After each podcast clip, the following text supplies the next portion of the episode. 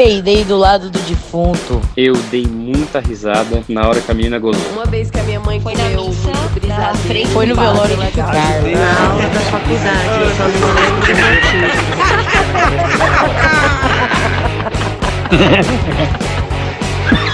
Ah, mas eu ri fazer o quê?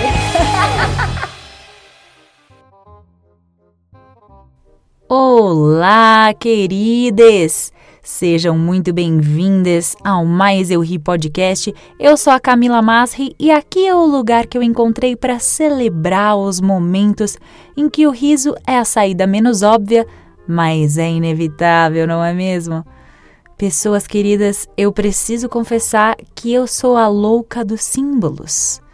Símbolos e signos. Sim, eu acredito em sinais do universo e eu sou super supersticiosa. Super, super, super. Pra chamar o Beetlejuice. ai, ai. Quem se lembrou disso assistia a sessão da tarde nos anos 90. Obrigada. Ai, ai, mas olha, eu acredito que borboletas voando perto de mim, eu sinto que eu tô no caminho certo. A mesma coisa eu sinto com déjà vu. Joaninhas, eu acredito que me dão muita sorte e eu tenho espelho e olho grego na porta da minha casa para afastar mal olhado. Eu tenho, respectivamente, na minha sala uma Iemanjá, um Buda e uma Nossa Senhora. E eu acendo vela para quem? Não sei, mas está lá. E às vezes, às vezes, eu tomo banho de sal grosso com alecrim. Sim, eu sou essa pessoa, né? Porque todo santo ajuda, não é mesmo? E vocês vão achar isso completamente aleatório, mas vocês vão entender depois, tá? Antes da quarentena, eu vi uma barata na minha casa. E eu achei aquilo muito estranho, porque eu moro nesse apartamento já há quatro anos e eu nunca tinha visto uma barata na minha casa. Só que na mesma semana apareceram quatro baratas. Uma por dia, só uma, por quatro dias seguidos. Bom, a primeira barata eu peguei num potinho delicadamente e joguei para fora do meu apartamento que fica no térreo. Então ficou tudo bem com a barata, ela saiu feliz. Mas aí veio a segunda barata. E esta barata me atacou. E aí eu matei a barata no susto. Então foi legítima defesa, eu me isentei da culpa, beleza? E aí, na terceira barata, eu já estava inconformada que tinham tido três baratas andando com aquelas patinhas na minha sala e eu matei ela porque eu estava inconformada. Já a quarta barata eu matei com um ódio, mas um ódio que eu não sabia que existia em mim. Eu nem me reconheci. Ou seja, em uma semana eu passei de fada sensata a serial killer em quatro dias. Foi ótimo. Mas, cara, eu tava revoltada. Porque a minha casa tá sempre super limpinha. O prédio não tinha sido detetizado, então não tinha o menor motivo para isso acontecer, entende? E aí, como qualquer ser humano sensato e racional, eu presumi a única coisa possível, que era um sinal do cosmos de que eu estava fazendo algo terrível com a minha vida. E aí, em seguida, eu fiz o inevitável, que foi jogar no Google baratas aparecendo em casa sem motivo algum. e aí, para minha surpresa, eu encontrei vários sites e vídeos falando sobre a simbologia das baratas em sonhos e na espiritualidade. E o que elas diziam é que quando as baratas aparecem em casa sem motivo algum, quer dizer que eu tô tendo pensamentos ruins, sujos. E aí eu fiz o quê? Voltei a meditar e passei mil incensos e sprays de arruda em casa e, pasmem, nunca mais apareceram baratas. E aí eu me senti absolutamente ridícula por ter feito tudo aquilo. Aí eu falei, gente, que coisa mais ridícula, não é mesmo? Eu pesquisando na internet sobre a simbologia de uma barata. Mas para mim, aquela barata foi tipo um bate-sinal que o universo me mandou para me chamar de volta para mim. Foi tipo um barate-sinal. Mas bom, aí eu fiquei pensando, né? Porque muita gente que eu conheço também pensa muito nessa interpretação espiritual de símbolos do universo e símbolos dos sonhos e usa muitos rituais desses e artefatos assim para afastar más energias. E o ser humano tem essa capacidade de reter e relacionar experiências sensoriais em forma de símbolos, né? Que é o que estuda a semiótica, por exemplo. E o símbolo é uma das coisas que permite ao ser humano o raciocínio lógico e a comunicação, que é sempre feita por meio de signos, símbolos, sejam eles palavras escritas, ditas, gestos, sons e até notas musicais, por exemplo. E o Jung, que é o pai da psicologia analítica, estudava os símbolos e ele acreditava que até o nosso subconsciente se manifesta por símbolos. E há também, obviamente, a simbologia da religião ou da espiritualidade, que varia de cultura para cultura e pode variar até de família para família. Ou essas superstições e simbologias da religião e da espiritualidade podem ter origem em religiões que nem existem mais, mas cujo hábito supersticioso era tão forte que foi sendo transferido de geração em geração. A própria palavra superstição vem do latim supertitio, que significa que sobrou. Por exemplo, quando alguém fala alguma coisa ruim, a gente bate na madeira para afastar o azar, né? A gente nem sabe por que faz isso, mas porque alguém um dia ensinou pra gente que era assim que funcionava e porque o ato de bater na madeira é bem simples, não custa nada e não faz mal, a gente acaba replicando o comportamento e continua perpetuando uma tradição supersticiosa que a gente nem sabe de onde vem. E aí eu fui pesquisar um pouco e eu descobri que isso vem de um povo indo-europeu ou até antes deles. Ninguém sabe precisamente de onde vem, mas esse povo, ele acreditava que existiam espíritos dentro das árvores e eles acreditavam que tocar nas árvores despertava os espíritos e invocava a proteção deles. Por isso que até hoje a gente bate na madeira buscando uma relativa proteção divina para que não aconteça um azar. E é louco como essas tradições passam de geração em geração, mesmo depois dessas culturas e religiões terem sido completamente dizimadas pelo cristianismo, né?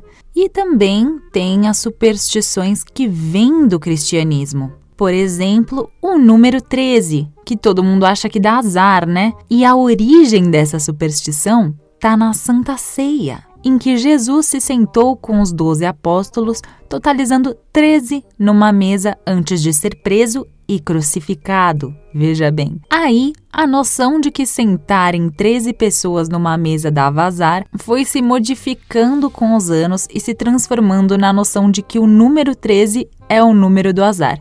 E é engraçado, né, que alguns prédios e hotéis não têm o 13º andar no elevador. O elevador passa direto do 12 para o 14. Mas é ridículo, porque não é que eles esvaziaram um andar inteiro do prédio e tem um vão no lugar do 13º andar. Não, o 14º andar vira o 13º andar. Ou seja, se você está do lado de fora do prédio e conta os andares, vai ter o 13º andar do prédio. Só que ele tá maquiado no elevador de número 14. Isso é muito absurdo, né? E tem aquela maravilhosa que, se o chinelo estiver virado, a mãe morre. Quem será que criou essa superstição? Obviamente, uma mãe dramática como a minha, mãe, te amo, mas é verdade.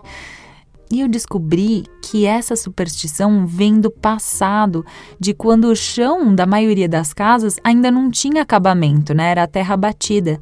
E aí, se os chinelos ficassem virados, a parte que se usa dos chinelos ficava para baixo, batia no chão e ficava sujo. O chinelo ficava sujo. E aí, para assustar as crianças que não obedeciam aos pedidos para desvirar os chinelos, as mães costumavam contar essa história. E aí tem uma que eu amo, que é aquela de que tomar leite com manga mata. A origem dessa superstição vem lá da época do Brasil colonial, quando o leite era um alimento pouco acessível e bem caro, e só os senhores de engenho podiam se dar ao luxo de consumir isso com frequência. E aí, como os patrões não queriam que os escravos bebessem isso, eles inventaram essa história besta, que se espalhou e persiste até hoje. Engraçado, né? Isso me lembra a teoria do isolamento vertical para a prevenção do coronavírus. Não sei por quê. Enfim, falando de histórias bobas, não é mesmo? E aí, falando de misticismos e coisas bestas, tem a questão do gato preto, que o gato preto dá azar, né? E isso vem lá da Idade Média, quando os gatos pretos eram associados às bruxas, pelos hábitos noturnos que os dois tinham.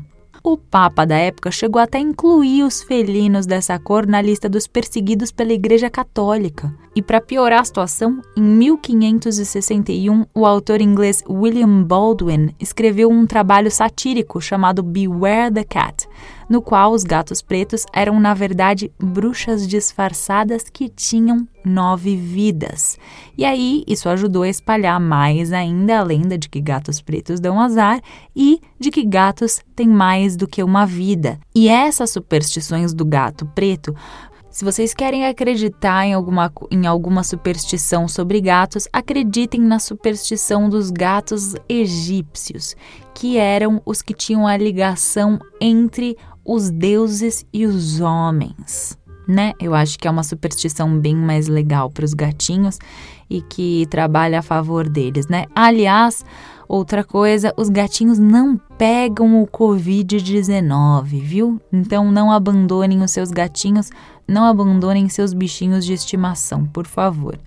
Aí pensando nos gatinhos, né, em processos alérgicos que os gatinhos causam em algumas pessoas, eu lembrei que a gente fala saúde ou God bless you, né, em inglês, quando pessoas espirram, né? E aí eu achava que a gente falava isso porque o espirro pode ser um dos sintomas da gripe, do resfriado ou de alguma doença respiratória, né? Mas seguindo essa linha de raciocínio, por que então que a gente não fala saúde para uma pessoa que acabou de tossir? Aliás, hoje em dia a gente foge de qualquer um dos dois, né? Mas mas na verdade, o costume é muito mais antigo do que a gente acha. Embora não se saiba exatamente quem criou tudo isso, acredita-se que essa prática surgiu a partir de antigas superstições em que as pessoas acreditavam que quando a pessoa espirrava, a alma dela saía do corpo. Então as pessoas falavam saúde ou alguma coisa parecida para que o espírito da pessoa, quando ela saísse do corpo, não fosse tocada por um espírito do mal. E outras pessoas achavam que durante o espirro, o coração da pessoa parava de bater. E aí, o saúde ou bless you funcionava como uma espécie de cumprimento feito a uma pessoa que acabou de voltar à vida. E eu fiquei pensando, né, que isso tudo é meio fora da minha realidade, assim, do que eu penso. E eu continuo falando saúde para as pessoas que espirram, né? E aí eu cheguei à conclusão que eu acho que na verdade tudo que não faz parte da nossa verdade espiritual ou religiosa, que a gente não acredita, vai ser superstição pra gente. Ou seja, alguma coisa que é simplesmente uma outra religião pode ser considerada uma superstição para a gente. E isso também vale para as outras pessoas que veem os nossos rituais espirituais ou religiosos como mera superstição também. E tem também aquelas superstições de coisas que a gente acha que são auspiciosas porque a gente usou num momento de boa sorte e a gente atribui, sei lá porquê, aquele objeto à boa sorte que a gente recebeu. E a gente, obviamente, esquece de todos os momentos de má sorte que a gente também passou com aquele mesmo objeto e só foca nas coisas boas, né? Nessa boa sorte que a gente acredita que a gente recebeu. E essa superstição é ruim em comparação com as outras, porque a gente acha que tudo que é associado ao divino é melhor, né? Olha, eu acredito que nenhuma superstição seja ruim. Se bater na madeira te deixa mais otimista, faça. Se você acha que usar a calcinha que você usou quando passou no vestibular vai dar sorte no ano novo, use. Tudo que você puder fazer na vida que te deixe mais autoconfiante e faça sentir que o astral está alinhado com você, eu acho que ajuda. Tem até casos de jogadores de basquete e atletas que jogam melhor quando eles têm essas superstições porque eles acreditam mais no próprio potencial e acabam se concentrando mais por conta disso, né? É como se fosse uma pílula placebo, né? Que não tem o medicamento em si, mas as pessoas sentem um alívio dos sintomas, né? E até uma melhora em alguns casos de doenças. Já é comprovado, inclusive, que o placebo funciona. Agora, achar que você vai ficar sentada no sofá com a sua calcinha da sorte e que vão chover oportunidades de emprego, aí, queridas e queridex, é forçar demais a boa sorte, vocês não acham? É o seguinte, eu acredito em fazer o trabalho, agir, ir para cima e só aí colocar a calcinha da sorte, porque toda ajuda é bem-vinda, né? Principalmente se você for mulher, porque a luta é real e tensíssima. Então, força aí, manas, estamos juntas e estamos chegando ao fim desse terceiro episódio místico. E o próximo episódio sai na próxima quinta-feira com a ajuda do Cosmos. Então compartilhem com os amigos, postem nas redes sociais de vocês se vocês curtirem, me mandem perguntas e sugestões de temas. E o e-mail para temas e sugestões é maiseurripodcast.gmail.com. Aliás, eu tenho recebido muitos feedbacks, galera. Obrigada pelo retorno, eu fico muito feliz. Eu acho que só assim a gente cresce e melhora. Muito obrigada a vocês que dedicaram um tempinho para me ouvir. Beijos e até semana que vem!